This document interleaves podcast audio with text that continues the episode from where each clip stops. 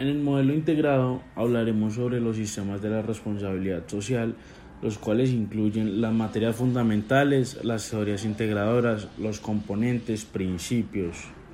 Esto nos conlleva a mirar las finanzas, el mercadeo, los recursos humanos, la producción, para ir detallando los procesos y actividades como planear, organizar, dirigir, controlar y comunicar. Estos tienen intereses y expectativas con qué? Con los accionistas, consumidores, el gobierno, los empleados y los proveedores. En fin, la sociedad y medio ambiente, los stakeholders. Este modelo nos habla de legitimidad, sostenibilidad y valor compartido.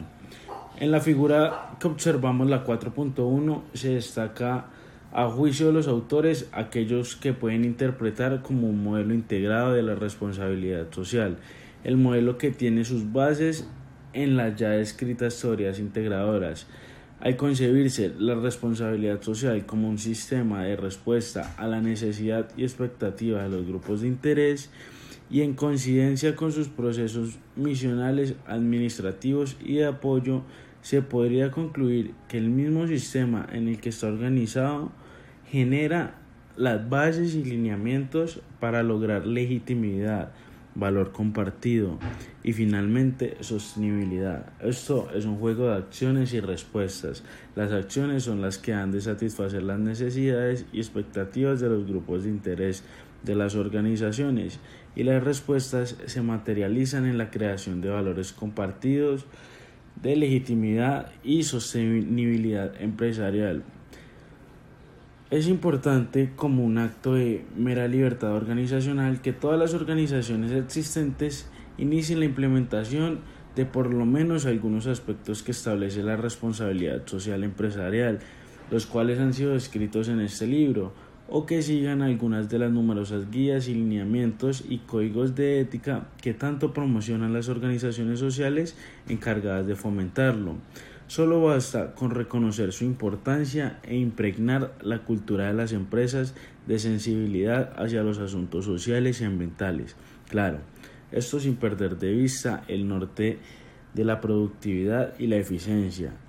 Y así comenzaremos a hacer cambios paulatinamente y a la medida que el propio proceso administrativo y productivo nos lo permita. Es casi seguro que cada organización, por pequeña que sea, ha desarrollado alguna actividad positiva en aras a mejorar las condiciones de los grupos en los que se relaciona. Muchas gracias. Temas transversales de la responsabilidad social. Con base en las guías de la norma ISO 26000 se consideran los aspectos en cada área de la responsabilidad social, aspectos como el mercadeo, para los cuales usted, señor empresario, debe tener en cuenta las campañas de publicidad que no sean de forma engañosa, mostrando cualidades imprecisas y equivocadas del producto que se ofrece y se induce al error al consumidor. Usted, señor empresario, debe contribuir al consumo responsable pues puede acarrear denuncias ante la superintendencia y debe respetar al consumidor y no ofrecer cualidades que el producto no posee. Debe tener en cuenta los estatutos para el consumidor. Como segundo aspecto, también debe incluir los recursos humanos.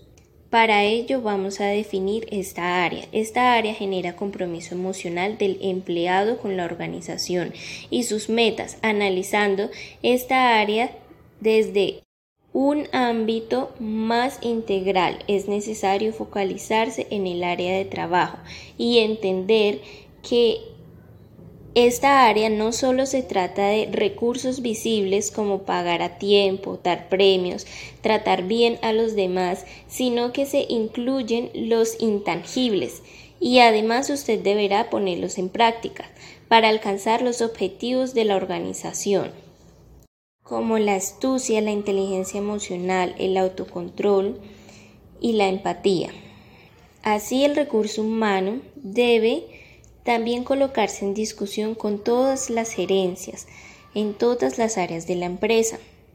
cumpliendo con el objetivo de generar alianzas entre los trabajadores y la compañía para lograr que la cultura colectiva se transforme en el desarrollo de sus capacidades para los empleados.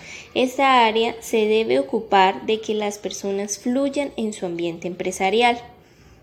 Como tercer aspecto, también se debe tener en cuenta la responsabilidad social en la producción. Para ello es necesario que la empresa se comprometa con estrategias en el sistema empresarial y pueda mantener el equilibrio entre las dimensiones económicas, sociales y ambientales y genere estrategias sustentables con el objetivo de cuidar el planeta y la comunidad. Además debe tener consideración ambiental en el diseño de sus productos.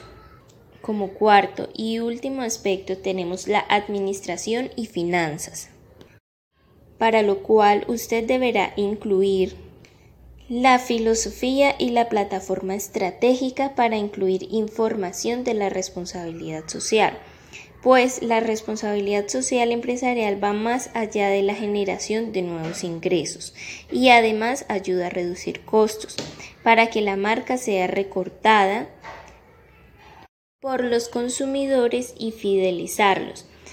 Esto diseñando e implementando tecnologías que permitan reducir la contaminación, incluyendo estrategias para la recuperación del planeta. Áreas como la calidad, investigación, desarrollo, el área de planeación, cumplen un papel específico y las actividades que hemos propuesto se podrían dividir en estas áreas. Vale la pena mencionar que estas actividades que se nombraron no son las únicas que se han de tener en cuenta, pueden ser complementadas con las recomendaciones de las diferentes guías que explica la responsabilidad social empresarial. Responsabilidad social y proceso administrativo. En este capítulo se han descrito los aspectos transversales, integrales y complementarios que cada, una, que cada una de las organizaciones debería reconocer para implementar procesos de responsabilidad social en operaciones o actividades. Esto lo vamos a ver divididos en varios temas. Primero, diagnóstico. Se trata de identificar las fortalezas y habilidades de la organización con respecto a los temas de responsabilidad social, es como sean los que se han nombrado en el libro reconocer las oportunidades y amenazas que el entorno plantea a la organización y su grupo de interés, identificar los intereses y expectativas de cada uno de los grupos de interés con los que la organización se relaciona, determinar los impactos negativos de las operaciones de la organización y su cadena de valor. Segundo, planeación. Definición de la política de responsabilidad social de la organización es el conjunto de estrategias que con las cuales se llevará a cabo se llevará a cabo y se cumplirán las políticas de responsabilidad social. Organización. Definir la estructura y líneas de, mando en el programa de responsabilidad social en la organización. También es importante asignarle responsabilidades y tareas a cada una de las áreas, de, áreas funcionales. Dirección. La Junta Directiva debe emerger las principales iniciativas de responsabilidad social. El presidente, al igual que la Junta, debe empoderarse del programa de responsabilidad social. El líder del programa es el que debe estar pendiente de las decisiones que toma la Junta frente a los asuntos, la ejecución y el seguimiento del plan de acción diseñado. Y el gerente es el que asegura el cumplimiento de cada uno de los objetivos que, que se contemplan en el plan de responsabilidad social. Control. El control se divide en dos fases, seguimiento y evaluación. En el seguimiento se, se encarga de monitorear si se han cumplido los objetivos planeados. En la evaluación se trata de evaluar el impacto que los proyectos de responsabilidad social produjeron en los grupos de interés. Por último, la comunicación. Se realiza, la comunicación se realiza eficientemente con actividades de responsabilidad social. Se hace un acercamiento con los grupos de interés mediante reuniones, comunicados oficiales, publicaciones en el sitio web de la empresa, asistir a congresos o generando boletines informativos. Esto se trata de publicar las actividades que se desarrollan y las que se van a ejecutar.